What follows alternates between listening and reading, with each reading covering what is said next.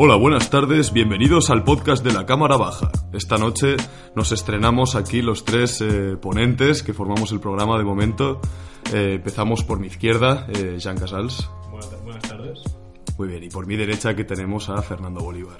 Buenas tardes, Alejandro. Y en mi caso, pues Alejandro Sánchez, por supuesto. Eh, los tres eh, somos alumnos de periodismo de la UAB y en este caso hemos decidido iniciar este proyecto de podcast eh, en el que trataremos contenidos de actualidad, sobre todo también comentaremos lo que es tema de, de política y luego también otros elementos de carácter sincrónico como sean cultura, curiosidades o sociedad. Que esto, bueno, es un poquito más a la postre, ¿no? Sobre todo este, como es nuestro primer programa, eh, hemos decidido hacer una estructura más sencilla. Eh, hace pocos días tuvimos las elecciones a nivel nacional, con lo cual hemos decidido dedicar el primer programa aquí de la Cámara Baja, que además cuadra perfectamente con el nombre. Eh, pues bueno, hemos decidido en este caso dedicarlo a estas, a estas elecciones del 10 de noviembre. Por supuesto. Bien, la primera sección, eh, lo que hablaremos de este especial de las elecciones, por, lo primero que debemos hacer es poner un poquito de contexto, ¿eh? sobre todo. Eh, hay que decir que este 10 de noviembre hemos vuelto a votar y hemos vuelto a votar solamente seis meses después de, de las anteriores elecciones, el 28 de abril en este caso, eh, por los bloqueos que se generaron por, por, los resultados, ¿no? Y también por algunas acciones políticas que, que bueno, más adelante durante este programa lo, lo comentaremos, por supuesto. Eh, también eh, cabe decir que la falta de entendimiento, sobre todo entre el Partido Socialista, Obrero Español y Unidas Podemos, eh, fue lo que no permitió que esta legislatura saliera adelante. También hay otros, una vez más, hay otros matices, ¿no? Otras maneras de analizar lo que ha sucedido estos meses, pero bueno, todo esto pues lo comentaremos durante, durante el resto del programa, ya digo. Bien, cabe decir que el escenario ahora es bastante es distinto realmente. Los bloques como tal eh, realmente suman eh, unos escaños, unos números, están en unos números similares, sobre todo, cabe decir. Pero sí que es cierto que hay bastantes matices de los que hablaremos. Eh, Ciudadanos, que ocupaba un poco más lo que es el centro político y demás, prácticamente ha desaparecido, ¿no? También tenemos la, la increíble subida de, de, Vox en este caso. Eh, también la aparición de algunos partidos nuevos en la izquierda, el ascenso de algunas fuerzas regionalistas. Todo esto que, como ya decía, pues lo iremos comentando cuando entremos en más profundidad en el tema. Eh, bien, sobre todo cabe decir que los dos sucesos más destacados de lo que hemos venido comentando vienen siendo pues el ascenso de, de Vox, de la ultraderecha, que es bueno, pues ha despertado eh, la alerta antifascista que llaman muchos muchos partidos, bueno, algunos de nuestros, de nuestros partidos políticos de, de, izquierdas, y luego también pues la caída sin precedentes de, de, ciudadanos, ¿no? Porque sí que en momentos de bipartidismo se han visto a las fuerzas políticas eh, perder un, este número de escaños antes, eh, se ha dado esta situación, pero claro, la nueva situación que tenemos ahora, en que hay tantos partidos en liza y demás, pues sí que resulta más, más complicado. Bien, eh, lo primero que analizaremos es la situación de los principales partidos políticos. Vamos a empezar hablando del Partido Socialista Obrero Español, que hablando de resultados en números claros, eh, 120 escaños, eh, con lo cual mantienen esta condición de partido más votado, han vuelto a ganar las elecciones, ¿no? Realmente. Y hablando así en números más absolutos, pues han perdido 600.000 votos, que se han traducido únicamente en tres escaños menos. Eh, bien, ¿qué opinión nos merece la posición del Partido Socialista? Empezando por, por Jan, ¿tú crees que el Partido Socialista está igual, más debilitado, más fuerte? ¿Por dónde tirarías? Bueno, en términos de escaños es evidente que ha perdido poco, tres escaños tampoco se podría considerar una gran pérdida, pero estamos hablando de que el Partido Socialista ha obtenido una victoria amarga. En el debate veíamos, bueno, en el debate ah, en televisión veíamos a Pedro Sánchez pues pedir la atención de los otros partidos para gobernar en solitario. Esto nos da, o sea, nos da una visión de un Pedro Sánchez muy confiado que se creía capaz de llegar a un gobierno en solitario y evitar esa coalición con Podemos que parecía que no le gustaba demasiado y por eso nos, llevó a estas elecciones. Por tanto, pierde tres escaños y a priori, bueno, parecía que complicaba aún más la situación, aunque las noticias de hoy nos arrojan un poco de luz y podemos ya vislumbrar un poco una futura coalición con Podemos. Sí, en cuanto, yo... bueno, en cuanto a ti, Fernando, eh, ¿tú crees que va a dormir mejor Pedro Sánchez ahora o, cómo lo ves? Yo creo que va a dormir. No sé si mejor, si peor, pero va a dormir. Al menos ya tiene este preacuerdo que hemos conocido este martes. Y a mí me gustaría comentar respecto al Partido Socialista las expectativas que tenía con estas nuevas elecciones. Yo creo que algo bastante claro respecto a las expectativas, como decía, es que el CIS les daba de 133 escaños a 150. Se han quedado con 120. No solo no han ganado, sino que han perdido 3. ¿No? Esto refleja que realmente el plan de Pedro Sánchez ha fallado. Y como decía Jan antes también, eh, respecto a, que apelaba a esas abstenciones ¿no? en, el debate electoral, eh, realmente yo creo que Pedro Sánchez no ha querido bajarse al barro, no ha querido negociar, ha pensado que era una mejor idea eh, el hecho de convocar unas nuevas elecciones y se ha encontrado con una extrema derecha que ha estallado en estas elecciones ¿no? con esos 52 diputados. Por tanto, no sé si dormirá mejor o dormirá peor, pero dormirá. Sí, es que este matiz es bastante importante, el tema de las expectativas, ¿eh? porque cuando tú convocas elecciones eh, lo haces teniendo unos números sobre el papel y luego resulta que la realidad es bastante distinta y por mucho que el PSOE lo venda como una victoria, al final de alguna manera también te la has pegado un poco y esto, esto hay que decirlo, está clarísimo. Bueno, pues pasando un poquito al otro bando, eh, por supuesto, eh, ahora nos vamos al Partido Popular, eh, que bueno, sí, en este caso hablamos de 88 escaños obtenidos por la formación de Pablo Casado, que bueno, ha crecido considerablemente, ¿no? Respecto a las anteriores. Pero no llega a los 100 que tanto esperaban y que consideraban ahí su punto... La, la barrera psicológica. Exacto, exactamente, sí, porque, bueno, son partidos acostumbrados a ocupar muchísimos escaños y esta, la realidad política está cambiando un montón, como ya sabemos, en el escenario en estos últimos años y aún así, aún con un escenario tan plural, la gente, sobre todo los populares, esperan un Partido Popular más fuerte y no, no lo hemos tenido esto. Sí, sí. El PP estaba muy cómodo con el sistema de suma cero, es decir, cuando nos encontrábamos en épocas de bipartidismo, todo aquello que perdía el Partido Socialista lo ganaba el PP, pero ahora con esos nuevos actores, pues la cosa cambia bastante y se le, se le dificultan las cosas a los populares. Ahora hemos visto como Vox ya empieza a parecer una amenaza lo que antes parecía una escisión del Partido Popular que tampoco no suponía, un gran peligro, un gran peligro de Ciudadanos, ahora Vox es, el gran peligro del PP y le pone una situación muy complicada. Porque el PP no, no, no, lo veo dispuesto, o me parece, a virar ya aún más la derecha para seguir peleando con Vox, porque está claro que tampoco esa estrategia le va a surtir efecto. La gente prefiere, en mi opinión, una, la, la derecha radical original, que sería en este caso Vox. Sí, bueno, yo respecto a lo que has comentado, ¿no? esos datos de contexto, bien has dicho que tiene 88 diputados, pero recordemos que en la segunda etapa de Mariano Rajoy el Partido Popular tenía 134. Es decir, 46 escaños menos de diferencia. También, eh, bueno, venía relacionado a lo que comentaba Jan ahora, que Vox ha sacado 56, ahora el Partido Popular tiene 46, 52, eh, perdón, ahora el Partido Popular tiene 46 escaños menos respecto a, a la etapa de Mariano Rajoy, ¿no? Y, y, entonces, a raíz de esto, a mí me cuesta entender la sonrisa que mostró Pablo Casado durante la noche electoral. Yo no, no conseguía ver que eso era una victoria del Partido Popular. A mí me sorprende también, es, también la, sonrisa de Pablo Casado, porque si bien Rivera ha dimitido después de los malos resultados, Casado, ¿por qué se muestra tan tranquilo cuando él es verdad que ha reflotado un poco los resultados, pero venían unos resultados malísimos. Es que a nivel general parece ser que tienes que darte la hostia que se ha dado Ciudadanos para, para salir y decir que te han salido mal las elecciones. Es decir, ha faltado mucha autocrítica. En general, ¿eh? no, hay, no he visto prácticamente ningún discurso de los principales partidos en el que digan, ostras, las cosas, bueno, no han sido un descalabro, pero es verdad que teníamos unas expectativas mejores. Nadie ha salido con este discurso realista. Todos han salido a celebrar de alguna manera el resultado y y, bueno, no puede ser que todos hayan ganado, esto no es posible. Alguno de los relatos nos falla aquí. También te digo otra cosa, que en el PP el tema de las dimisiones nunca ha estado muy de moda. También es verdad, también es verdad. Y luego también quería decir respecto al PP que es el, ha sido el partido más crítico con la fragmentación del voto y, bueno, pues eso también eh, quiere decir que de alguna manera pues la bajada de Ciudadanos ha demostrado también esta teoría que tenía el PP de que de esos 66 escaños que le tocaron en la otra en la otra ocasión y pues bueno, realmente el PP era el partido de los tres de derechas más a favor de hacer esta coalición entre, entre los tres partidos y bueno, siguen insistiendo en, eso, en que tal vez podrían haber alcanzado el gobierno si se hubieran presentado juntos. Pero bueno, eso se deja un poco en el aire, porque jamás fue posible. Y además, respecto a los resultados y tal, sí que es muy interesante, pero también estamos encontrándonos con que el Partido Popular a día de hoy se, tiene unas contradicciones internas bastante notables. Y pongo dos ejemplos. En primer lugar, en el debate en el que participó Cayetana Álvarez de Toledo, volvió a protagonizar otra escena polémica respecto al no es no y, y luego más adelante Ana Pastor, Ana Pastor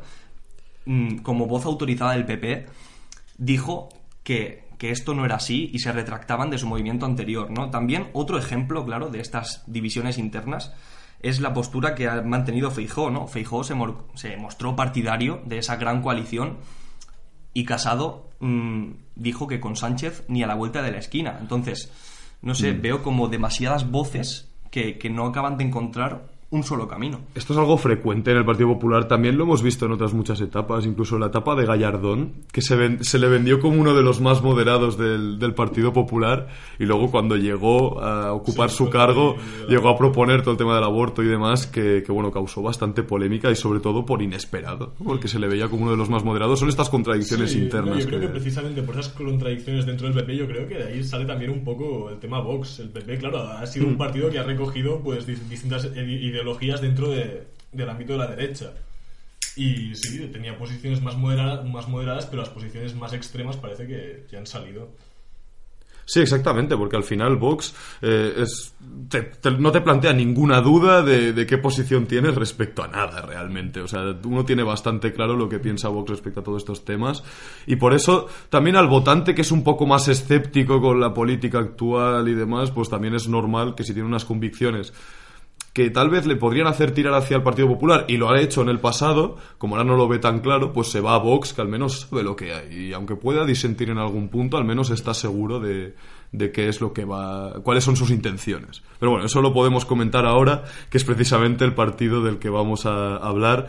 Bueno, es que hay que hablar de Vox. Hay que hablar de Vox porque, bueno, en este caso no haremos mucho hincapié porque hay una, le vamos a dedicar una sección más adelante porque es un tema que hay que analizar en mayor profundidad. Pero bueno, comentando lo que son los datos por encima y ahora os pediré un par de, comentarios.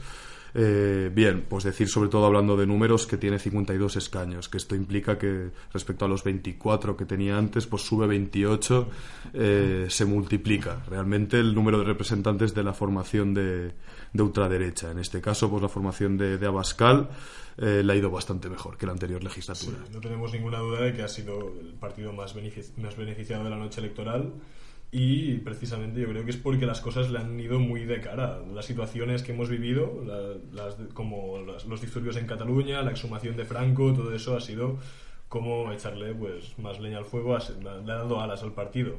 Además, un dato interesante, yo creo que es bastante significativo, es que las encuestas le daban una fidelidad de voto del 90% a Vox. Es decir, es el partido con el votante más fiel de los, de los distintos que se presentaban.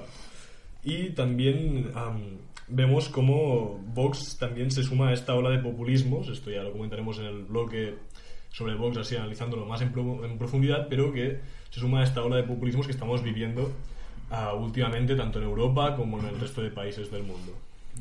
Además, eh, respecto a eso que decías de la fidelidad del voto, ¿no? Es bastante curioso también porque Vox entró en las instituciones el día 2 de diciembre de 2018 con las elecciones al Parlamento andaluz, ¿no? Y es muy curioso ver cómo en ni tan siquiera un año ya han conseguido eh, conseguir ser la tercera fuerza política. Pero bueno, tal y como ha dicho Alejandro, esto tiene más sentido comentarlo más adelante y con más profundidad.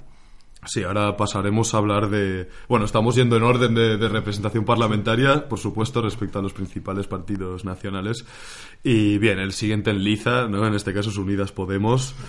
Eh, bien, en cuanto a cifras, hablamos de que han bajado alrededor de 7 escaños, bueno, 7 escaños en concreto, eh, tienen 35 ahora, han pasado de los 42 que, que obtuvieron en, en, abril, en este caso a estos 35. Por supuesto, también hay que tener en cuenta y hay que mencionar la entrada de más país. Eh, la entrada de más país fragmenta el voto y además, pues bueno, hay que sumarle. Realmente habría que sumar esos tres escaños porque aunque algunas en algunos temas disienten, por supuesto, no por nada no se han presentado juntos, evidentemente, eh, está claro que los dos van a ser un apoyo. Ahora que conocemos el acuerdo de coalición, pues sabemos que más país, de hecho ya lo ha dicho Íñigo Errejón, eh, no va a poner ningún tipo de ningún tipo de traba realmente a este a este gobierno progresista. Sí, bueno, yo mm, respecto a lo que comentabas ahora del preacuerdo, ¿no? Mm, se ha establecido que uno de los ejes principales de este acuerdo sea la lealtad. Yo quiero ver a Pablo Iglesias saliendo de un Consejo de Ministros. Es que tengo que verlo porque realmente no sé hasta qué punto es capaz de ser leal, porque pienso que Pablo Iglesias es una persona con una ideología muy clara, muy marcada, con unas directrices que, bueno, que no dejan mm, ningún paso a la sombra, a la oscuridad. Creo que siempre es muy claro hablando y la verdad es que me muero de curiosidad por ver cómo sale después de un Consejo de Ministros en el que precisamente a lo mejor no tiene el peso que tiene el Partido Popular, el Partido Socialista, perdón. No, yo sobre Unidas Podemos diría que, bueno, si ha sufrido un, un descenso a causa de más país, aunque moderado, yo creo, porque... Sí, ha mantenido el tipo. Ha ¿eh? mantenido el tipo. Yo creo que, mira, en las últimas yo creo que se hundió bastante más.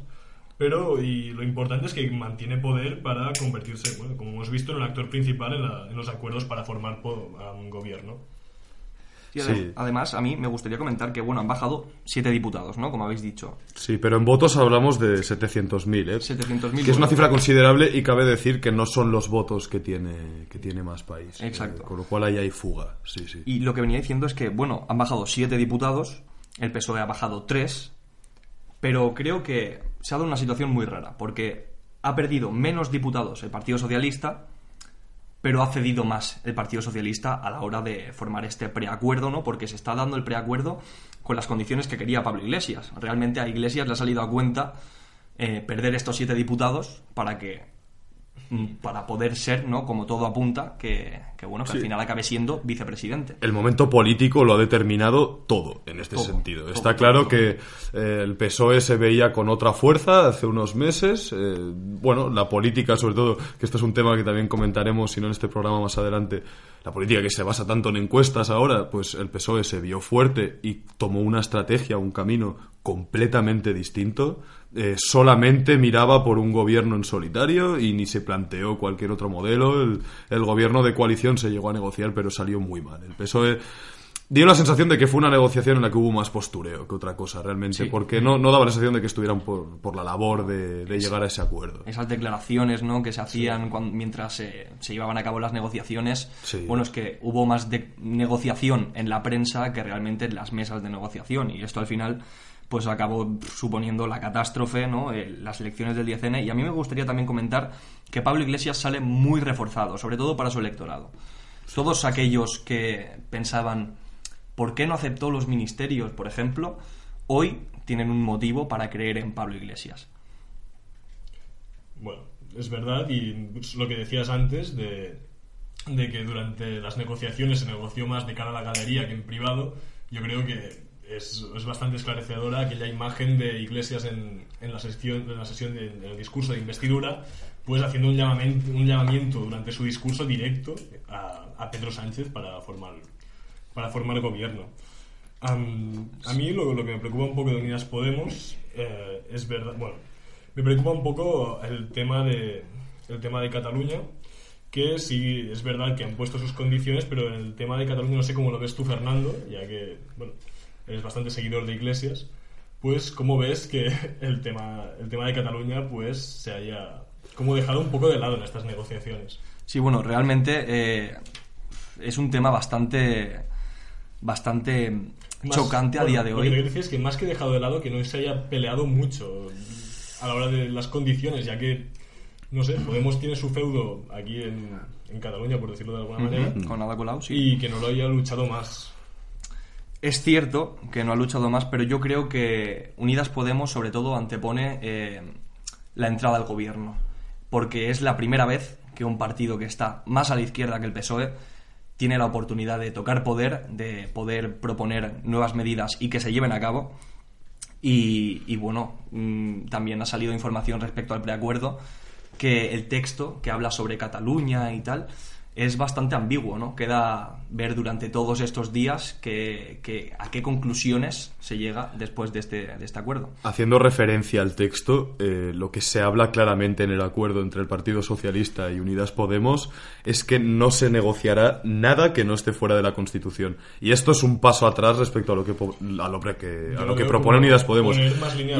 sí, y sobre todo, sobre todo un tema, y es que los comuns, al final... Eh, no son exactamente Podemos. Quiero decir, los diputados eh, se les pone juntos, pero realmente es un partido aparte. Cuando uno vota a Podemos es una en Sí, ya sea en Lleida, Girona, Tarragona o Barcelona, tú estás votando a los comuns. No, no al Partido Nacional. Exacto. Eh, es un matiz importante y creo que con los diputados que aportan eh, desde Cataluña, eh, creo que debería tener más peso la propuesta del referéndum. Aún así, comprendo que sí, que por supuesto ha pesado más eh, lo que es la ideología, lo que es la izquierda, otros aspectos sociales.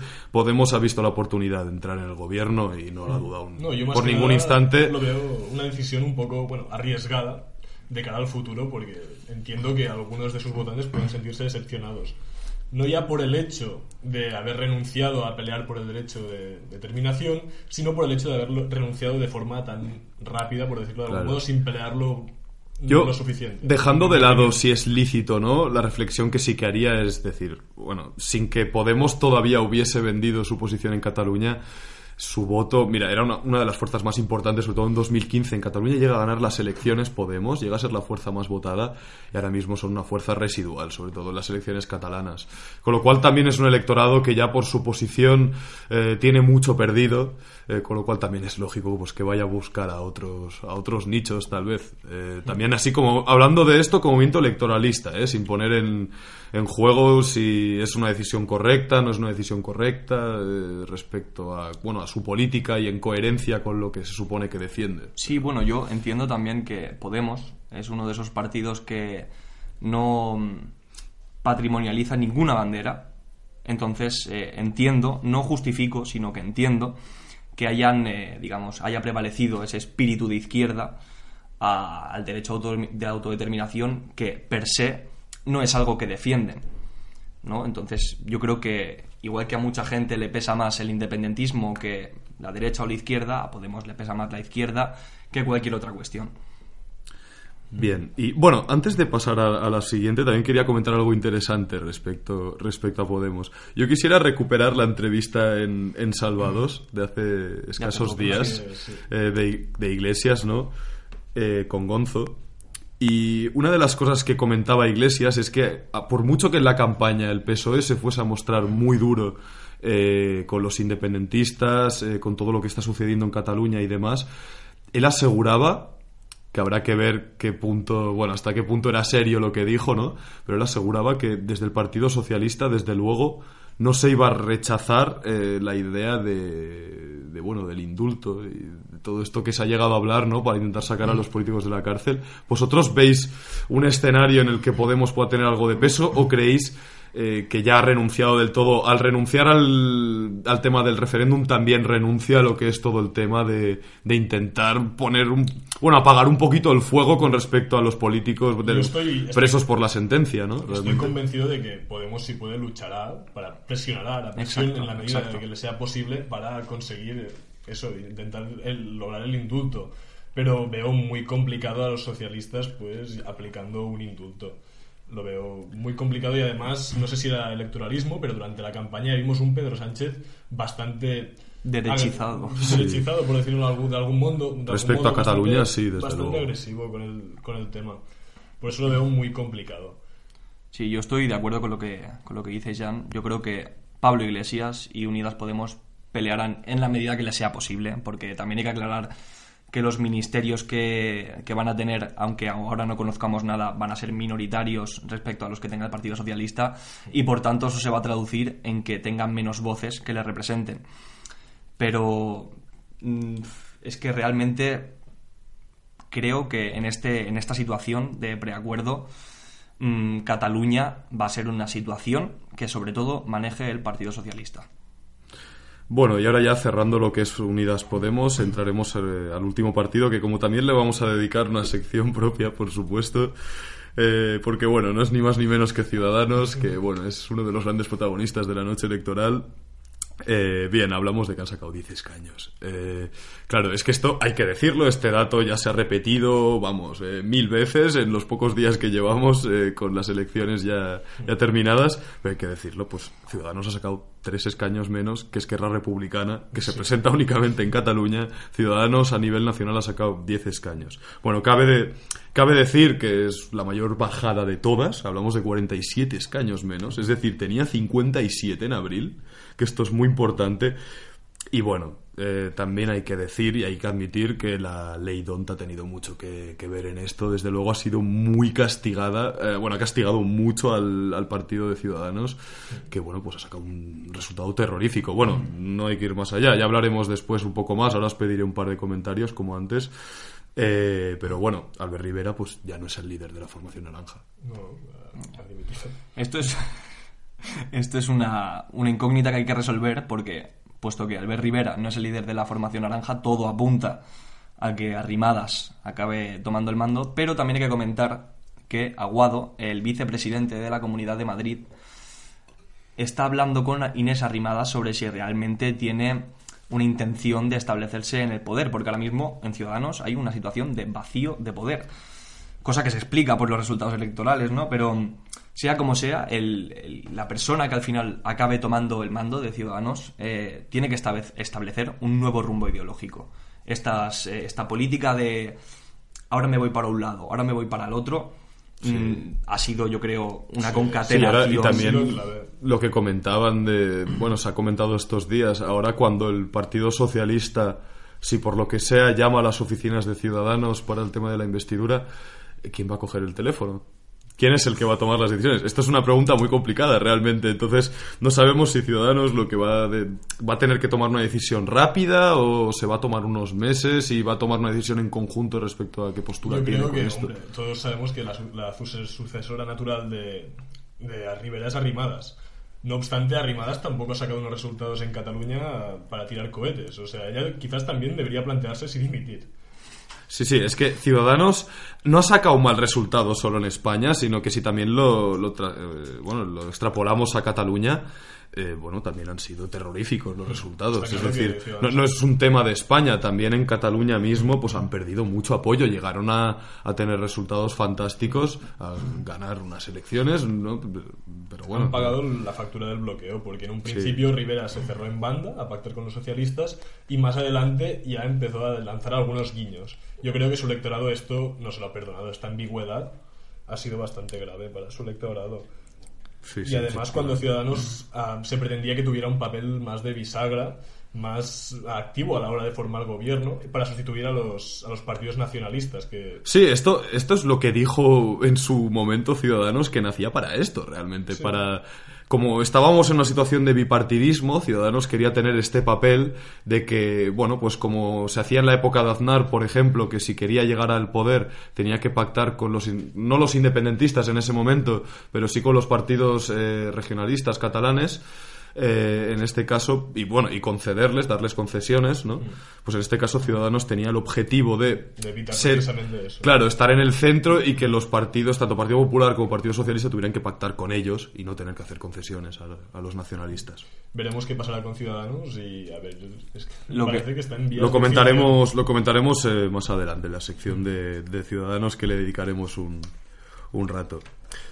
Bien, eh, ahora vamos a cambiar de tema, eh, vamos a ir ya directamente al kit de la cuestión, eh, lo que interesa. Al final los resultados son, son unos u otros, pero ahora lo que importa es conformar una mayoría y tener un gobierno estable. Sobre todo ahora más que nunca, que estamos hablando de unas segundas elecciones, el electorado está muy quemado, y además con la sombra que, esto no se va de, de unas terceras elecciones, porque la primera reacción una vez ha pasado la jornada del martes, que ha salido el anuncio de, la coalición entre PSOE y Unidas Podemos, se han calmado las aguas, esto hay que decirlo, esto ha ayudado bastante.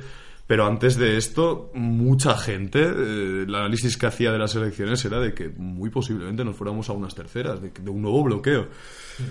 Bien, los nuevos resultados, como ya hemos comentado, no cambian especialmente el panorama. El escenario es similar, con el matiz, ya digo, de que los, de que los partidos independentistas eh, se mostrarán mucho más duros por la, por la sentencia. No sé qué opináis respecto a esto, pero yo creo que la postura tan abierta que tenía Esquerra, tan activa eh, durante este verano, que además no paraba de tirarles de tanto a Podemos de, las orejas, tanto a Podemos como Partido Socialista por, por no llegar a ese acuerdo progresista y siempre hablando de la amenaza de, la ultraderecha.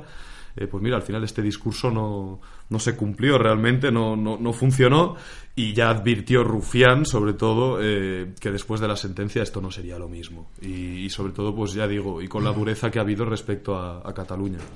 Es que si Esquerra Republicana ahora mismo se abstiene para formar este nuevo gobierno y, y bueno, y diga- digamos, dejar paso a este gobierno progresista, eh, Junts per Cat, ¿no? en esta pugna por el liderazgo del independentismo, puede pillar a la pata coja un poco a, a Esquerra Republicana y puede vender el relato de que está pactando, ¿no? Porque a veces se banaliza un poco lo que significa la palabra pactar y pueden decir que está pactando con un alto dirigente Claro, político que, es que el problema de Esquerra- el gobierno. Claro, sí, pero en una campaña electoral ya sabemos que utilizan, sí, depende sí. de qué El problema es la sombra de unas elecciones catalanas. Ahí es donde está el problema. Si Esquerra tuviera la seguridad de que en tres años no tiene que ir a las urnas en Cataluña, tal vez su postura sería otra. Pero tal como está ahora mismo la situación con la sentencia, y encima, eh, con, ya digo, la amenaza de que en cualquier momento pueda haber unas elecciones en Cataluña, que realmente tampoco es una posibilidad, algo que se dé por seguro, pero puede pasar. Es un escenario factible, y Esquerra se vería muy damnificada probablemente. Se vería muy, muy damnificada, es verdad. Pero yo creo que Eric ahora mismo en Cataluña se siente bastante segura, porque tenemos a un Junts per Cat con un presidente, yo creo, de, de los más impopulares que ha habido. Sí, Sí, Desde, me- Totalmente. creo que desde Montilla no había habido un presidente tan impopular en Cataluña, me da la sensación. Y también con un consejero de Interior, el señor Buch, que no, no despierta demasiada simpatía que digamos. Por tanto, creo que sí, es, es verdad que si Esquerra se abstiene dentro de los, los círculos de opinión independentistas, yo creo que se vería bastante mal, o eso es lo, es lo, es lo que creo, porque al fin y al cabo estás facilitando el gobierno al señor Sánchez, un señor que ha dicho, en mi opinión, cosas bastante graves sobre la situación en Cataluña y al fin y al cabo es un poco quien está reprimiendo. Sí, bueno, también eh, es interesante eh, esta situación, ¿no? Porque todo parece indicar que va a haber un, un acuerdo, ¿no? Pero también es interesante ver cómo van a reaccionar los políticos sabiendo que no tienen una campaña electoral delante. Es decir, muchos de los discursos que hemos estado escuchando para que la gente votara a un determinado partido el 10 de noviembre pueden verse mm, cambiados, influenciados, debido a que la inestabilidad eh, política parece que, bueno, es un fantasma que se aleja, ¿no? Claro, es que hemos tenido la anomalía de que, eh, bueno, el día de la investidura, en que se supone que se tenía que intentar lograr la investidura, ya se sabía que la- las cifras no iban a dar, ya teníamos campaña electoral en el Parlamento, incluso Exacto. días antes. Entonces, claro, eh, no es lo mismo si los políticos están en campaña electoral que cuando ven esa estabilidad en el horizonte, que su actitud cambia completamente, claro. Exacto, por ejemplo, mm, yo creo que Pedro Sánchez, muchas cosas que dijo en campaña electoral, creo o quiero pensar que Sánchez mm, no las sentía. Creo que estaba intentando morder el espacio de Ciudadanos y que por tanto ese discurso que tuvo se vio derechizado. Ahora creo que podemos ver a un Pedro Sánchez incluso, bueno, es que lo hemos visto, abrazando a iglesias, abrazando a iglesias, que esto hace dos meses era impensable. Mm, Sí, la- yo creo que personal, ¿no? no, parecía que no era muy... Pero bueno, hoy es que, no sé, ha sido tan impactante ver cómo se abrazaban y cómo se cruzaban Sí, o sea, agradecimientos. Hace, hace escasos cuatro o cinco meses era inviable que Iglesias estuviera en un gobierno con, con Pedro Sánchez y hoy se dan un abrazo. Pues sí, es cierto, algo, algo ha cambiado en ese Algo sentido. cambiado, el exacto. escenario es distinto. Pues bien, sí, cabe decir esto, que te- podemos comentar un poquito por encima este, este acuerdo entre Unidas Podemos y el Partido Socialista. Bueno, pues sí, es curioso. Antes tuvimos meses de negociación, incluso negociaciones de última hora, toda prisa, ofrecimientos, incluso en el Parlamento, el día mismo de la votación, in extremis, Pablo Iglesias haciendo una última propuesta. Era una situación muy curiosa y ahora de repente, tras los- las segundas elecciones, vaya, En pocas horas. Vemos pocas como... horas. Sí, y encima, eh, al, al contrario que la otra ocasión, que se negoció a través del micrófono, a través de la cámara, a través de, de los relatos que se hacían en la prensa, la prensa ni se enteró de que desde el lunes por la tarde-noche Iglesias estuvo en Moncloa negociando, negociando este acuerdo. Y Esto nadie, no se dijo un ningún puede ser medio. un síntoma de, la que, de que la cosa va bastante más en serio que, Sí, que Exacto. otras veces. desde luego Han que sido sí. más cuidadosos. Por eso se dice que hubo tanto postureo en las anteriores, porque todo fue de cara a la galería, Exacto, realmente. todo fue con una cámara delante, ¿no? Y, y bueno, y también creo que es bastante curioso Claro, ahora estamos hablando no de un gobierno del Partido Socialista en solitario, que era lo que pretendían inicialmente, sino de un gobierno en coalición. Esto que implica que esté Unidas Podemos y esto que implica además que Podemos puede, digamos, ser eh, el intermediario entre esas formaciones que a priori no tienen nada que comentar con el Partido Socialista, ¿no? Por ejemplo, mm, Podemos podría, bueno, de hecho se ha comentado que ha estado hablando con Bildu, que ha estado hablando con Esquerra Republicana, cosa que si hubiera hecho Sánchez probablemente pues eh, se hubiera manchado las manos, eh, entre comillas, ¿no? y que hubiera sido utilizado como arma política por el Partido Popular y por Vox. Es cierto que sí, que el Partido Socialista puede hacer de intermediario, ahí el Partido Podemos, perdón, puede hacer de intermediario, pero si el Partido Socialista sigue con las líneas rojas a las que, que los, nos tiene acostumbrados, pues dudo que se pueda avanzar tampoco demasiado. Es verdad que podemos, podemos tener un poco de esperanza, pero no veo la cosa cambiando tampoco mucho. Al final esto es lo que comentábamos hace un rato, eh, fuera del micrófono, antes de empezar. Eh, es cierto que, pues sí, en esta, en esta legislatura es necesario que todos los acuerdos sean más transversales. Es decir, eh, que todos lo que si el partido que no haya vetos en el sentido de que si el Partido Socialista quiere pactar con Podemos no prohíba hablar a Podemos con ciertas formaciones. Lo contrario, tiene que hacer esa labor Podemos de seguir negociando sus acuerdos al margen de lo que ha negociado con los, con los socialistas e intentar eh, pues traer a más partidos, ya digo, y conseguir una mayoría que, que dé para un gobierno, porque lo que no puede repetirse es la situación de la anterior legislatura. Porque un electorado a terceras elecciones es un electorado, si ya en estas segundas ha votado más cabreado, eh, pues en el tercero, en las terceras elecciones, bueno, pues podría desatar el... Podría haber sido un resultado muy, muy, muy diferente. Podrían soltar al Kraken, digamos. Eh, sí, podría haber pasado en estas elecciones. Ya te las segundas elecciones ya muy enfadado, pero en las terceras ya serían no, no, se podrían tragar. Ya esto ya no yo creo que es por eso que los, los pacos están dando de forma tan rápida. Yo creo que sí se puede ser optimista pero que aún no está todo el pescado vendido y pueden pasar muchas cosas. Y luego tenemos tenemos que comentar un, un asunto que está surgido a día de martes Pablo Iglesias ha asegurado a alguno, bueno, aparte de la prensa y demás, que puede garantizar, eh, que le ha comentado a Pedro Sánchez que puede garantizar la abstención de Esquerra y de Bildu.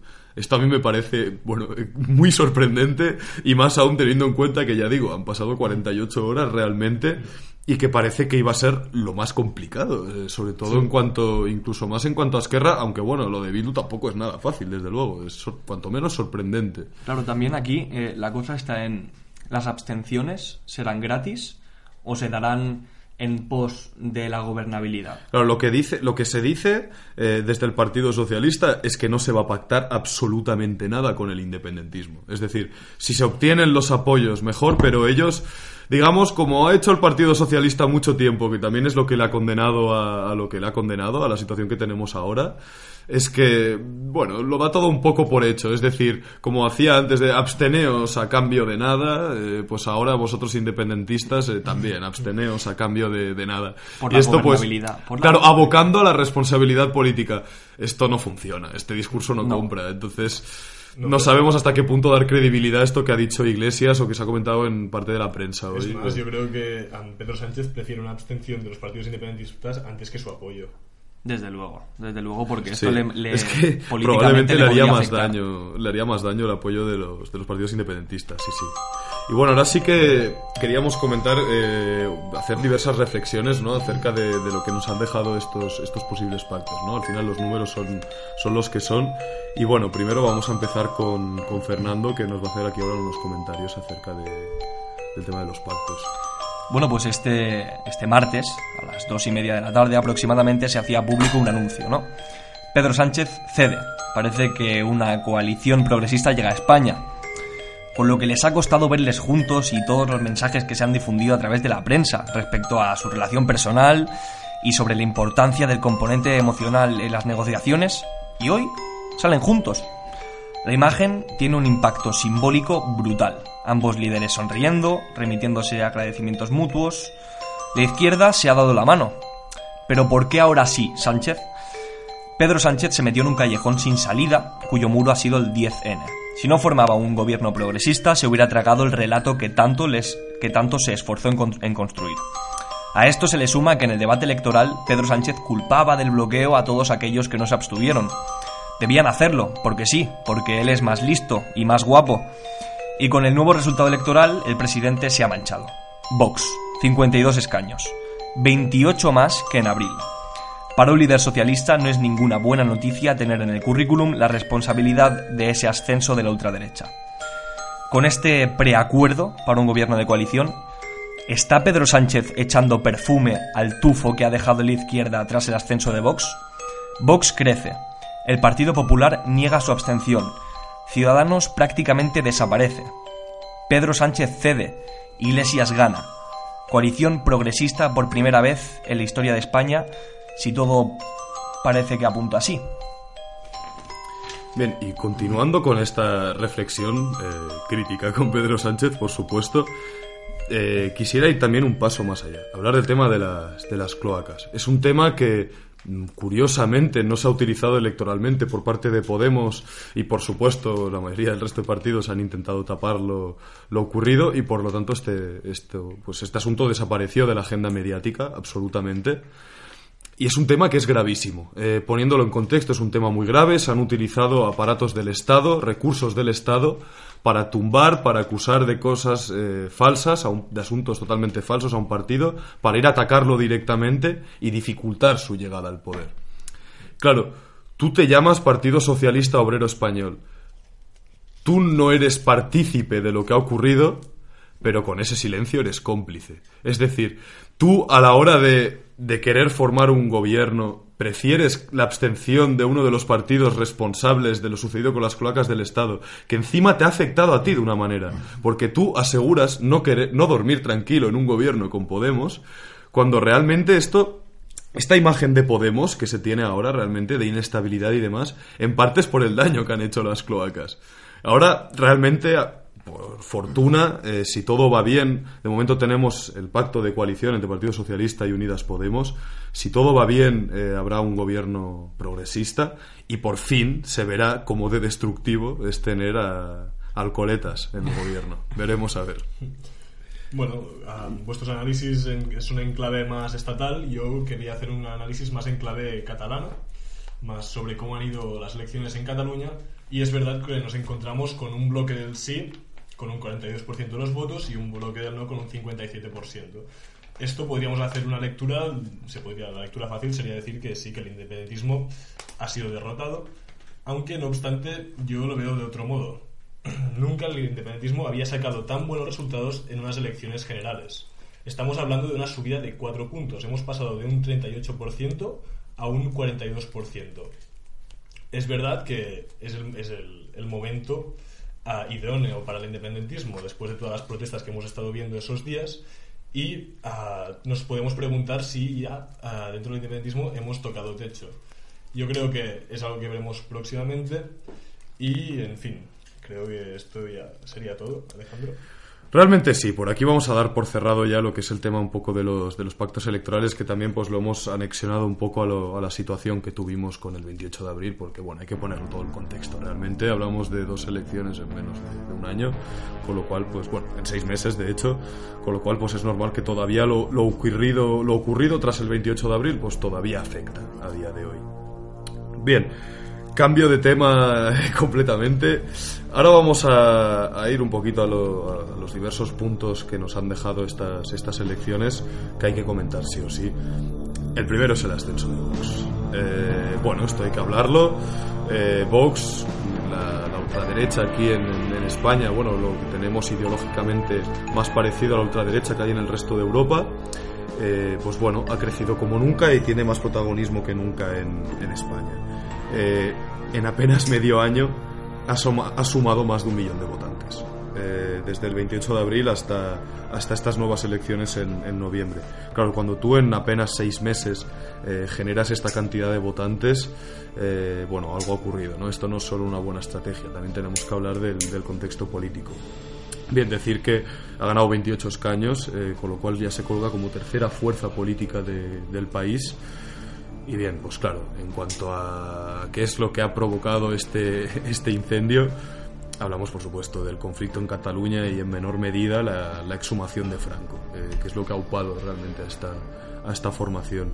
Eh, no sé qué os parece, qué opinión merece y si añadiríais algunos, algunos temas más, porque yo creo que sí que se puede hablar de más cosas también, como es el tema de, del feminismo, eh, que hay mucha gente en la que no termina de calar este discurso y bueno, ellos representan un poco de alguna manera el discurso disruptivo de respecto a la gente que no está a favor de, de ciertos aspectos del feminismo y de algunas de las cosas que implica también ideológicamente.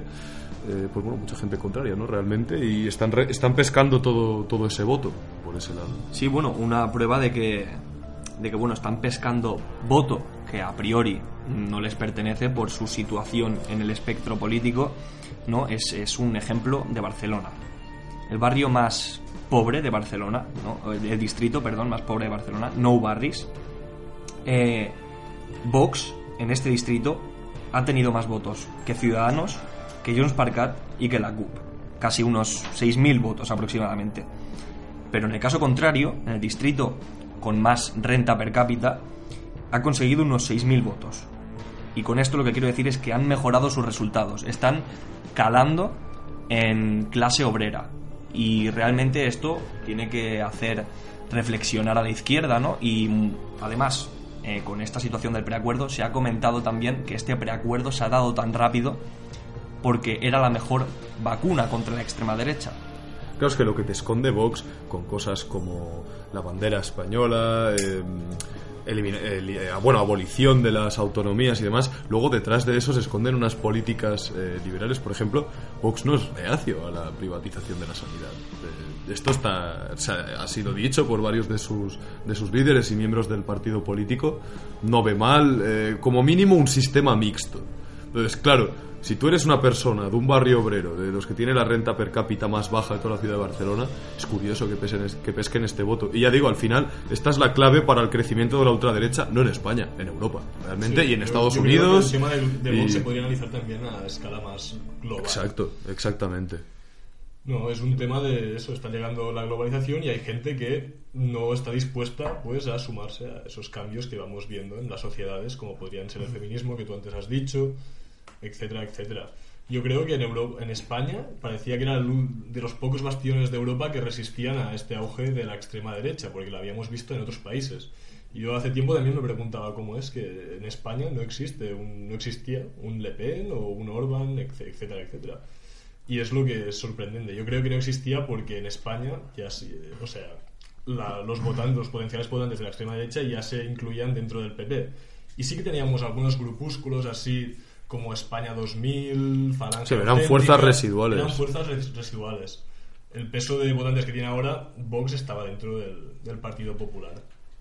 Sí, bueno, a mí me gustaría comentar la actitud que ha tenido eh, en esta campaña electoral. Y me refiero en esta campaña electoral y no en la anterior, en la del 28A.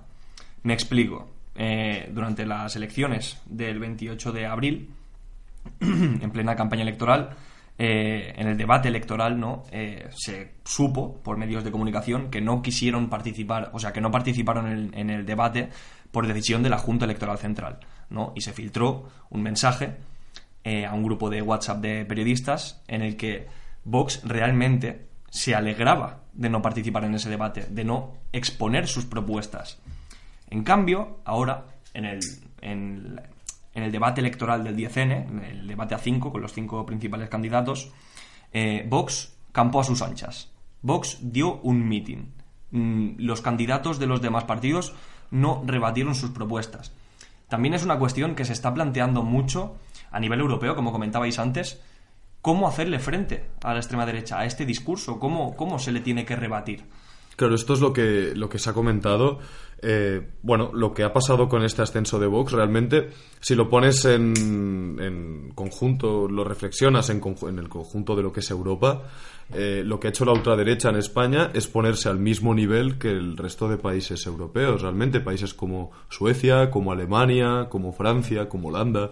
La diferencia y eso también es un matiz importante, es que en estos países existe un cordón sanitario eh, por el que, por mucho que estén dentro del Parlamento, incluso en Alemania, también son tercera fuerza. ¿eh? La ultraderecha, que en Alemania ha sido repudiada tanto tiempo, que trae, bueno, recuerda los tiempos más oscuros del país realmente. Pues están volviendo aquí, pero ahí tienen el cordón sanitario de los, de los demócratas. Esto en España no ha existido. Claro, ahora es cuando tenemos que ver cuál será la actitud, la nueva actitud de Partido Popular y de Ciudadanos. Ciudadanos sí que es el que creo que se va a desmarcar ya más del todo. Sí, va a poner el cordón. Sí, da la sensación de que Ciudadanos va a dejar esto porque ha visto que no le ha hecho ningún bien, no por otra cosa.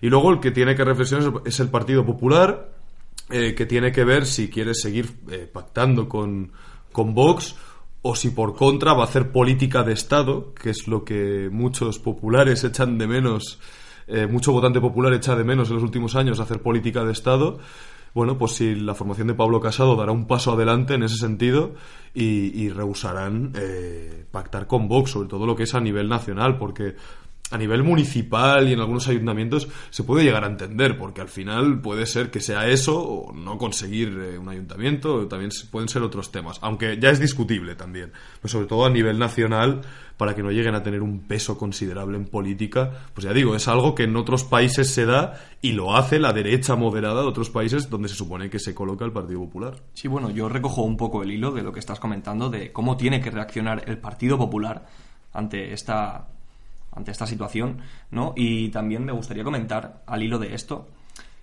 la situación de Cayetana Álvarez de Toledo. No sé, no estoy convencido de si al Partido Popular realmente eh, le sale a cuenta tener a una portavoz que genera polémicas y que, y que realmente está dando discursos tan incendiarios en Cataluña y tan, y tan bueno, tan, creo, mm, nocivos para todos los votantes del Partido Popular, sobre todo en su versión eh, moderada, por llamarla de alguna forma. Yo creo que Cayetano Álvarez de Toledo está en el Partido Popular quizás para recoger un poco las sensibilidades más extremistas dentro del partido y la Ana Pastor sería un poco más moderada, sería un poco... Dentro del partido tenemos una de cal y una de arena. Como vimos con los socialistas cuando tenían a Merichel Batet, que era bastante más afín con, con el tema catalán, más moderada y luego tenían a Borrell que representaba un poco el núcleo duro. Yo creo que esto es una estrategia que utilizan muchos partidos así para convencer a, atrapar a más electorado.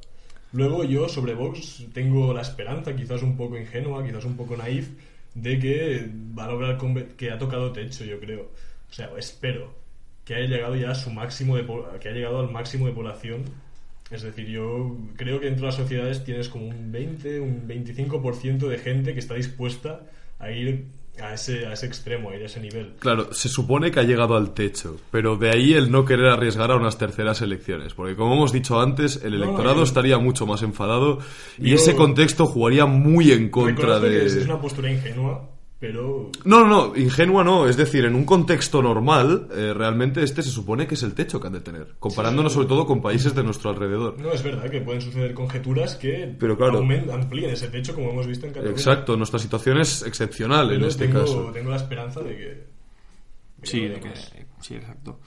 Y bueno, mm, es que no sé si realmente, bueno, ahora intuimos, ¿no? Que el Partido Popular va a querer desmarcarse de, Vox mínimamente.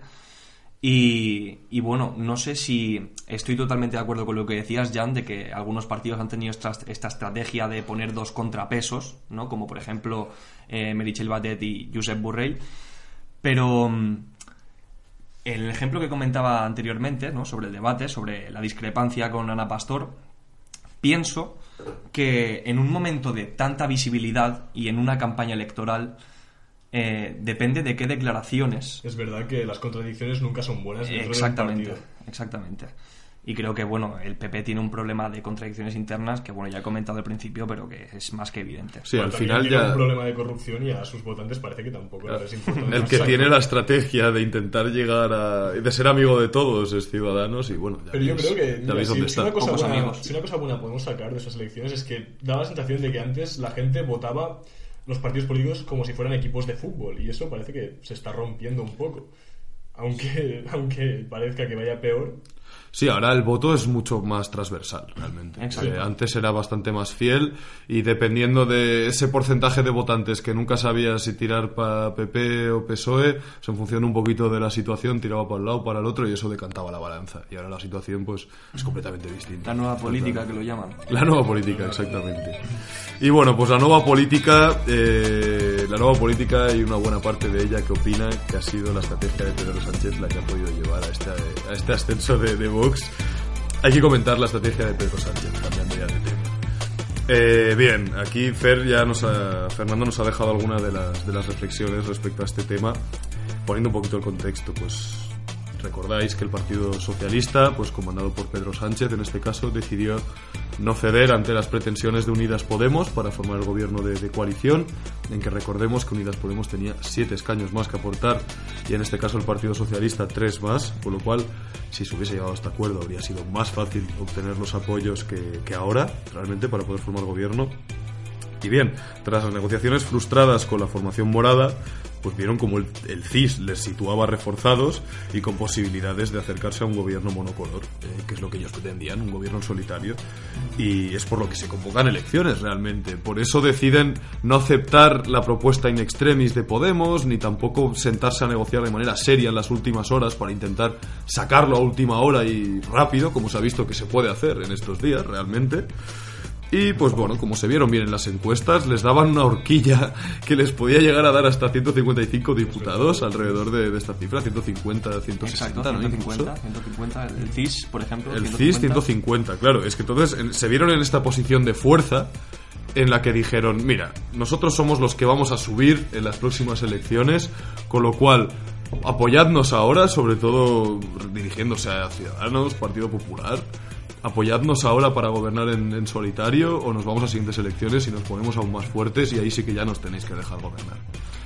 Y ha salido mal. Ha salido mal respecto a que no solamente no ha ganado fuerza, sino que tenemos este problema de la ultraderecha que ya hemos, que ya hemos comentado. Sí, y bueno, yo creo que la explicación a toda esta situación de ahora te negocio en un medio de comunicación, ahora te presento esta propuesta in extremis en el Parlamento, es el intentar vender un relato. El famoso relato que hemos estado escuchando en los medios de comunicación durante, durante esas negociaciones, al final se ha acabado comiendo a Pedro Sánchez. Es que al final, si no formaba un gobierno progresista, el relato se le iba a poner muy en contra y más después de conocer los resultados electorales eh, cuando Pablo Iglesias le tendía la mano. La misma noche electoral, Pablo Iglesias le tendía la mano. Si le decía que no, se hubiera tragado ese relato tan barroco que intentó construir. Realmente sí.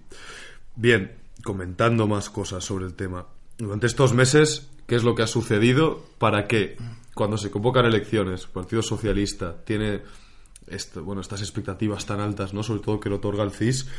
Y claro, luego al final la realidad ha sido otra este mes de noviembre. Realmente hablamos de, primer factor, la indignación del electorado, del electorado de izquierdas. Eh, esto Y esto es muy frustrante. Para, razón. para muchos de los votantes de izquierdas ha sido muy frustrante de Unidas Podemos y de Partido Socialista que no fueran capaces, sobre todo dada la situación del país, de ponerse de acuerdo. Luego, la sentencia del procés. La. Esto cambia el panorama no completamente, es el factor más importante de todos. Yo creo que coincidiremos en que es el más, el más Es el más determinante. determinante sin duda.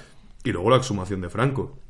Que él lo veía como una victoria y de hecho un impulso electoral. Y yo pienso que no solamente no lo ha impulsado, es cierto que a él tampoco le ha echado para atrás. Eso no lo quiero decir. No le ha echado para atrás. Pero sí que le ha dado votos a la ultraderecha. Claro. Yo estoy muy de acuerdo eh, con la reflexión de, de Iglesias, sin entrar en valoraciones ni nada, en el sentido de que era electoralista. Y esto lo dice un partido, eh, bueno, pues que es el primero que estará interesado en desenterrar los huesos de todos los republicanos, eh, de sacar a Franco del mausoleo, era el primer interesado. Pero claro, no era el momento. Y más dando el espectáculo que se dio, con blanqueando a la ultraderecha, a la familia de Franco, eh, a todos los fascistas que acudieron a, a lo que es el acto y demás, ya digo, la televisión dándoles protagonismo les dio aire y esto ha ayudado a que Vox suba, con lo cual me, me parece una irresponsabilidad tremenda. Es cierto que el Poder Judicial en principio es el que decide la fecha, ¿vale? Pero sí que es cierto que el Partido Socialista hizo los trámites sabiendo que antes de las elecciones se iba a exhumar a Franco. Y lo anunció institucionalmente en más de una ocasión que antes de las elecciones Franco estaba fuera. Entonces esta era su intención realmente. Sí, bueno, y, y bueno, también eh, hablando de este movimiento electoralista de Pedro Sánchez, la imagen en muchos medios de comunicación fue la siguiente. Fue la familia Franco, digamos, en un plano de la mitad de la fotografía para abajo y la ministra de Justicia en- de la mitad de foto para arriba, como queriendo ilustrar esa derrota de la democracia de Pedro Sánchez. Y miembros de la familia Franco diciendo que esto es una dictadura. Es verdad, cuando grabaron ahí en el funeral, que por cierto no nos estaba permitido, y diciendo, no podemos grabar. Es un blanqueamiento muy grave. Realmente, ya sé que no era la intención, pero, hombre, yo quiero pensar que en el gobierno hay personas suficientemente capaces como para saber que esto podía pasar y que era una, ca- una cagada tremenda. La Las palabra hay. es cagada. Las porque- hay, las hay. De hecho, yo creo que la exhumación de Franco eh, es uno de esos puntos que pone a Sánchez como responsable de que haya subido la extrema derecha. Aunque yo creo que no ha pesado tanto la exhumación como Sí, los esto, disturbios. Yo creo esto hay que no, decirlo. exacto, Cataluña, ya lo hemos dicho además, esto ha tenido más peso que Franco. Esto está claro, y bastante más. Es más, considero que el tema de la exhumación en unos pocos meses será olvidada, mi- mientras que el otro conflicto... Sí, Perdura, perdura. exacto. Perdura. Lo que pasa es que ha pillado el efecto efervescente también de esto justo con las Yo creo que elecciones. un poco la salsa ahí. que- Exacto, Exacto, exacto. un La gota que colma el, vaso, como quien dice, pero Y- desde luego ha puesto más agua eh, el tema catalán. Sí, sí, sí. Sí, sí, en eso estamos de acuerdo. En eso estamos bastante de acuerdo. Y, y bien, pues el PSOE, pues bien, lo que hemos dicho, ha vuelto a ganar las elecciones, esto también hay que ponerlo, hay que decirlo. No es fácil tampoco, es decir, el PSOE son las terceras seguidas que gana. La gente no para de hablar de Sánchez y su banda, como dice la derecha, el gobierno Frankenstein, que van a intentar tumbarlo. Pero el tío sigue saliendo. Sa- Sánchez sí, sí. siempre sobrevive. Mala hierba nunca muere, dicen algunos. Bueno, No, desde luego. Siempre resiste, como en su libro ahí, Manual de Resistencia. ¿no? Exacto, es bastante, Exacto, es bastante exactamente. ilustrativo, es bastante representativo, sí. Y bien, eh, los nuevos resultados también hay que decir que hacen que el bloque de izquierdas pues baje un pelín, pero realmente también mantiene más o menos eh, los escaños que tenía. Sí que lo que le ha salido mal, que yo creo que es algo que se hubiera planteado Ciudadanos, y también Pedro Sánchez, que es la opción que más le gustaba, que hubiera sido tirar por ese lado, ¿no? Un pacto entre PSOE y Ciudadanos. eh, bueno, los poderes, los llamados poderes fácticos eh, contentos, el ¿no? En sus despachos. El IBEX, el el IBEX. IBEX contento en su despacho, de ese gobierno estable del que se hablaba. Pero claro, con esta estrategia de Pedro Sánchez para también igual él pretendía, yo creo, que tras estas elecciones Ciudadanos tuviese, él creía que Ciudadanos iba a abrirse un poquito más a este pacto, pues que bueno, el resultado que pues que no es importante, no, No, vale para no nada.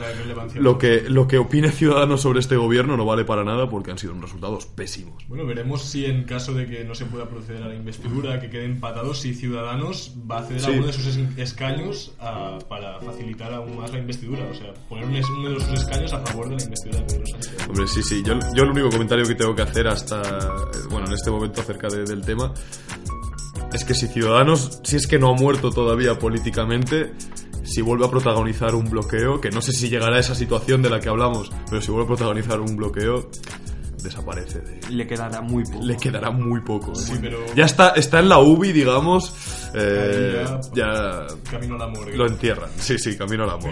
Yo creo que Ciudadanos hace estas. Bueno, es- para desbloquear la situación, cede un escaño, yo creo que también sería un poco jugar a la ambigüedad que ha acabado también destruyendo al partido. Sí, sí. O sea, no sé si sería peor el remedio que la enfermedad en este caso. Bueno, muchas veces eh, ah, bueno, han sucedido casos en los que un partido político tenía la llave para desbloquear algún tipo de situación, ya sea una medida legislativa, una investidura, unos presupuestos, y que un partido político ha, digamos, utilizado uno de sus diputados, porque únicamente uno era necesario, Sí, para marcar que su apoyo era necesario. O sea que esto, en cuanto a comunicación política, Sí, sí, la dice de bastantes que cosas. El diputado está enfermo, no ha venido casualmente.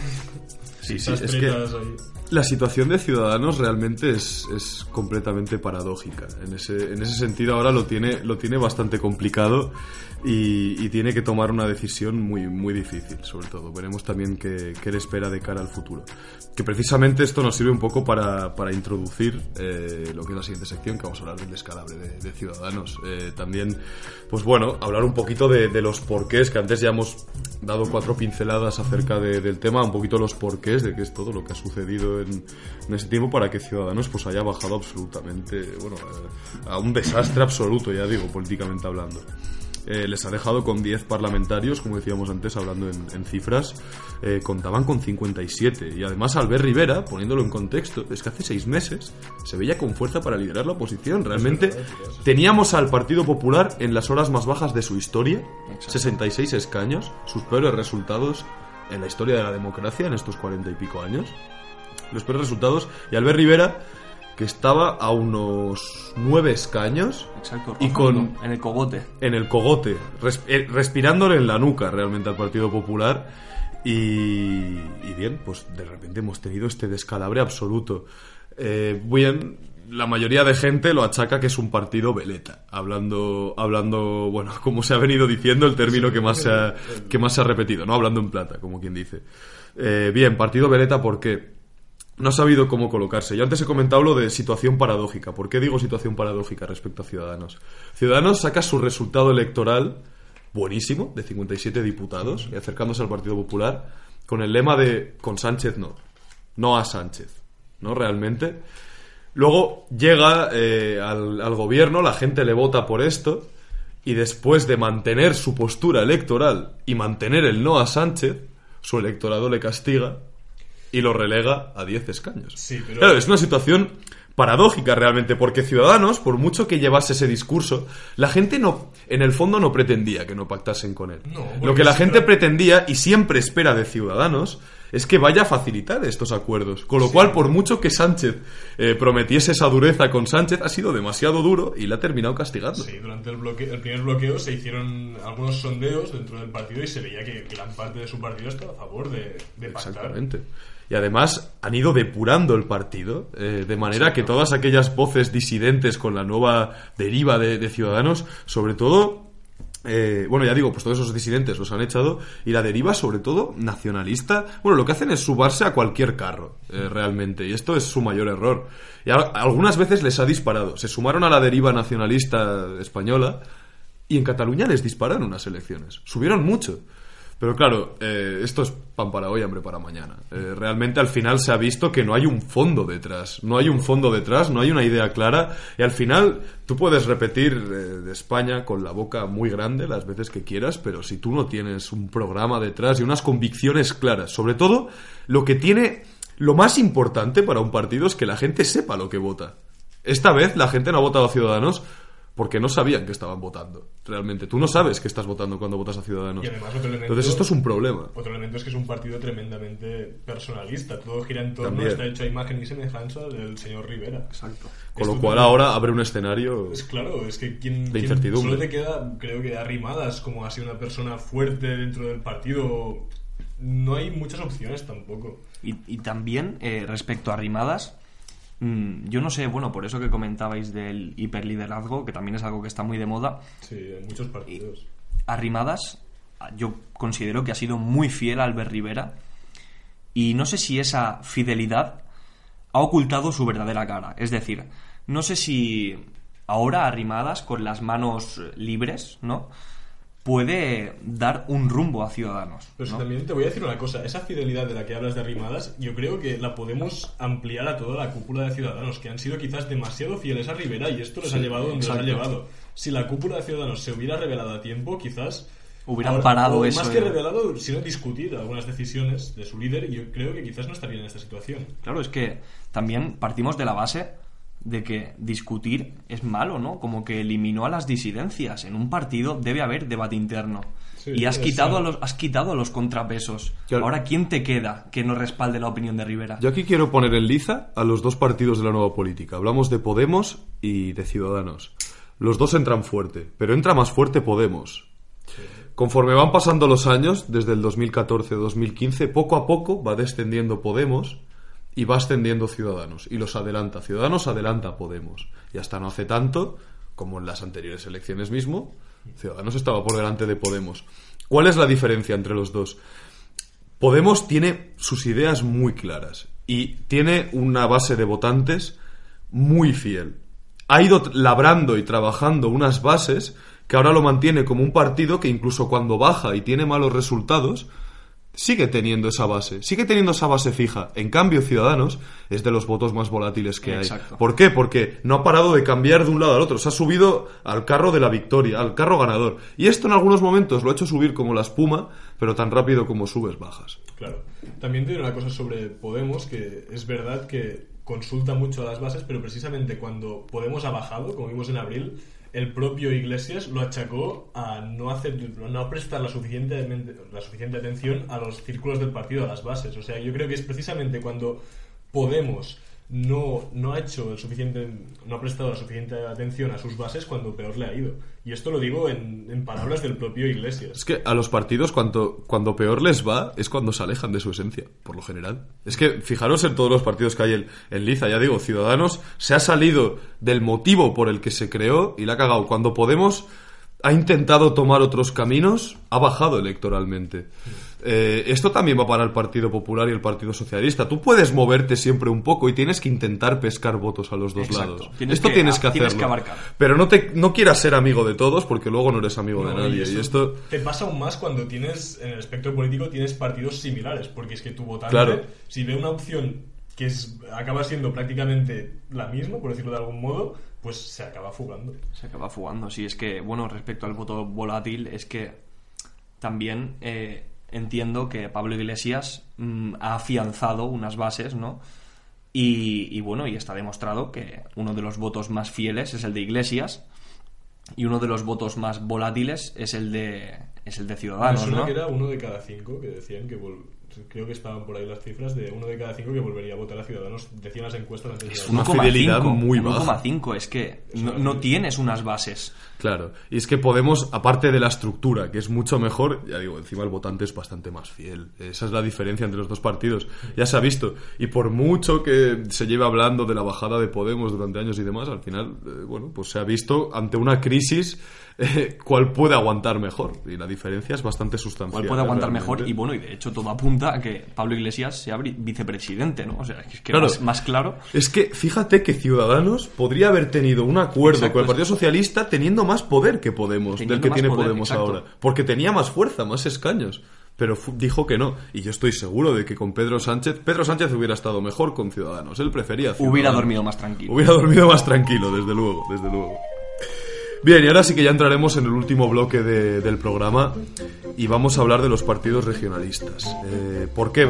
Básicamente porque han aumentado eh, ligeramente, es verdad que no ha sido beligerante tampoco, pero sí que han aumentado su presencia en estas elecciones en el, en el Parlamento Nacional. siempre han estado ahí, pero sí que ahora vemos que aparecen incluso de nuevos, como el de Terror existe, y incluso algunos como el PNV, Bildu... Y los nacionalistas gallegos eh, que han aparecido también han entrado en escena. Exacto. Sí, sí. Y, y claro, esto viene en, en, un espacio de solamente seis meses. ¿Y qué es lo que ha pasado respecto a los partidos regionalistas? Claro, Cataluña, que lo dejaremos para el final, eh, para entrar a analizarlo más en profundidad, eh, pero sobre todo hemos tenido, eh, bueno, todos los sucesos entre Vox y el PNV, esto es lo que hay que comentar. bueno, Vox, que lleva, bueno, tiene este discurso centralista de eliminar las autonomías y demás, y llegó a insinuar, llega, bueno, llegaron a decir explícitamente a algún mandatario eh, proponer la ilegalización del partido, efectivamente, y esto, fíjate que ha terminado con un diputado más del PNV, no solamente es, que se haya mantenido un diputado más, con lo cual quería saber si vosotros opináis. Y de, Bildu. Sí, exactamente. Y también hay un escaño más independentista, también hablamos de Cantrauter y existe, como tú decías, los nacionalistas gallegos, con lo cual yo quiero quiero reflexionar sobre este tema. ¿Vosotros pensáis realmente, eh, tú Fernando primero, eh, ¿tú piensas que realmente el discurso de Vox ha llamado al voto regionalista en sí, este sentido? Sí, yo creo que ese discurso de Vox de todas las competencias para Madrid mm, es una solución que sinceramente desconozco su origen, pero que sí que ha llamado a todos esos eh, regionalismos, al independentismo también, eh, a, despertar, porque si no despertaban, realmente perdían terreno respecto a Vox. Entonces, mm, yo creo que ha sido mm, bastante determinante y que ha estado bastante ligado ese ascenso de Vox a ese ascenso de los partidos de ámbito regional. Yo lo veo también como un tema de Vox, es innegable. Pero además le, le añadiría un poco una reflexión que es que también los votantes de los partidos, bueno, los partidos reg- regionalistas también crecen porque los votantes ven como votando partidos estatales que se consigue también bloqueo. La situación de bloqueo yo creo que también ha contribuido a que el votante Claro. diga, si no se ponen de acuerdo los grandes, pues yo voto lo que tengo El aquí". Partido Nacional, eh, ¿qué te dice? Vótame, soy el voto útil, sobre todo los grandes partidos. Vótame, Voto- soy el voto voto útil. útil. porque estos son las nacionales, no votes al partido de, de tu tierra. Como si hubiera votos inútiles. Pero claro, exactamente. Pero luego resulta que se decide eh, la gente por estos partidos y tampoco se ponen de acuerdo. Pues fíjate que hay muchos partidos regionalistas que han puesto bastantes más facilidades para formar un gobierno que los partidos nacionales de más peso. Es que Ciudadanos mismo, por la ejemplo, mayoría de mucho más proactivos. está a favor de la bueno, Exactamente. Posiblemente estará a favor de la, de la investidura. Exactamente, sí, sí. eh, con lo cual van a tener un peso importante. O sea, son determinantes. De hecho, los partidos regionalistas de cara a esta legislatura son determinantes. incluso Coalición Canaria, que en un primer momento, cuando se empezaba a hablar en las elecciones del 28 de abril de la posibilidad de que Pedro Sánchez eh, pactara con, Unidas Podemos, cosa que estaba más clara porque incluso les llamaban socios preferentes, Ana Oramas, ¿no? la dirigente de, de Coalición Canaria, dijo que no iban a apoyar un gobierno en el que hubiera populistas, ¿no? Haciendo referencia a Podemos. Incluso ahora, con esta situación de desbloqueo, Coalición Canaria parece, parece, hay que decir que no está claro, pero parece que va a ceder. Exactamente, sí, sí. O sea, tienen como mucha más responsabilidad de, de Estado. En ese sentido, se les está viendo mucho más. Incluso, en mi opinión, yo también quiero hablar de- del discurso que tuvo, que tuvo ERC durante esta anterior legislatura, sobre todo durante el verano, especialmente los discursos de, de Gabriel Rufián. A mí me parecieron, me pareció el discurso más responsable de toda la izquierda española. Y vino de la izquierda catalana.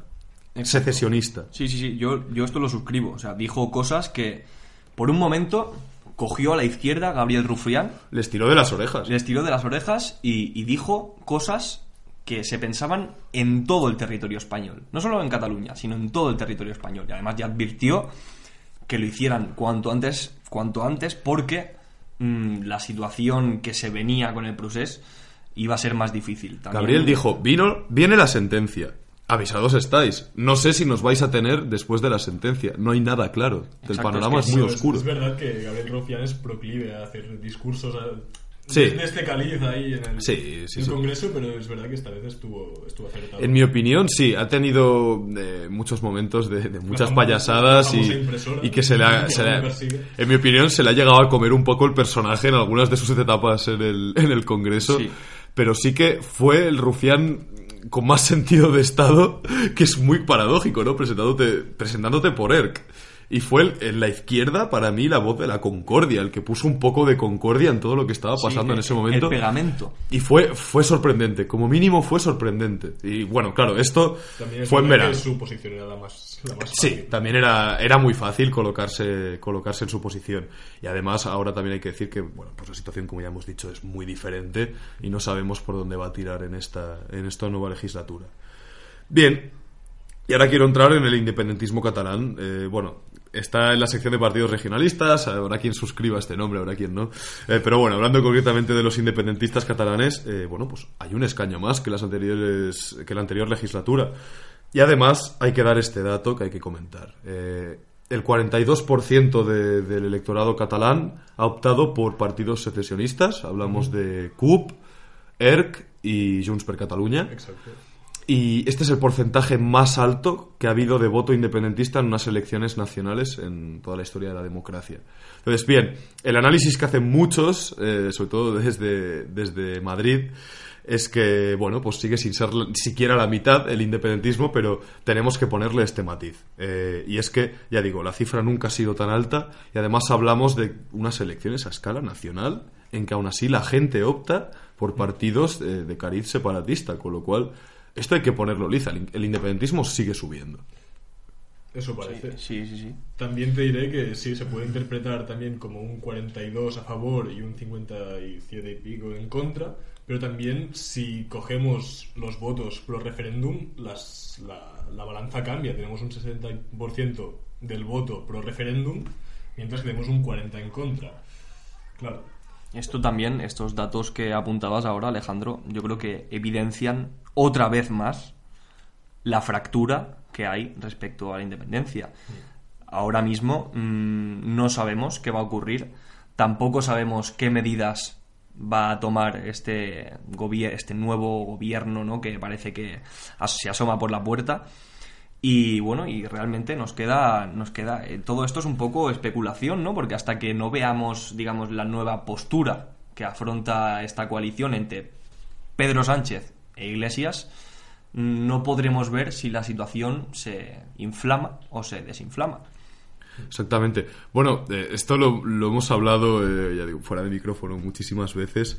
Eh, el independentismo, desde luego, lo que prefiere de cara a, a generar eh, más independentistas era un gobierno de derechas. Esto está claro. Bueno, a ver, Con lo cual, No haría. No haría es- No, o sea, yo no, yo no digo. No, no, no, no, no. O sea, yo no, yo no quiero decir que el independentismo pida un gobierno de derechas. Pero sí que quiero decir que es un hecho que cuando la derecha gobierna se crean más independentistas.